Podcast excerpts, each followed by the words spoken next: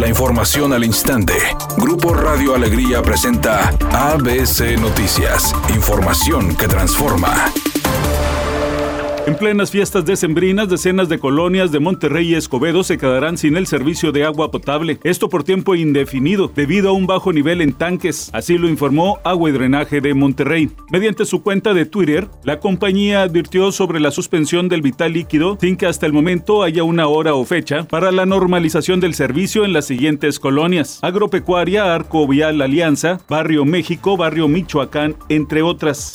Editorial ABC con Eduardo Garza. Continuará la mala calidad del aire en los próximos días en la ciudad, esto a consecuencia de la movilidad por las fiestas decembrinas y la operación de las industrias en la zona metropolitana de Monterrey. Así es que cuídese porque las autoridades pocas veces alertan a la población del riesgo de la contaminación ambiental. ABC Deportes informa, el equipo de los Rayados tuvo cierre de preparación allá en Cancún y tuvo un triunfo en un partido amistoso 4 por 0, donde Dubán Vergara hizo dos goles para el equipo de los Rayados del Monterrey. Javier Aguirre, el técnico, se mostró tranquilo, confiado y mucha gente piensa que lo mejor es que los refuerzos que llegaron la temporada pasada ahora quizás puedan llegar al tope en su nivel.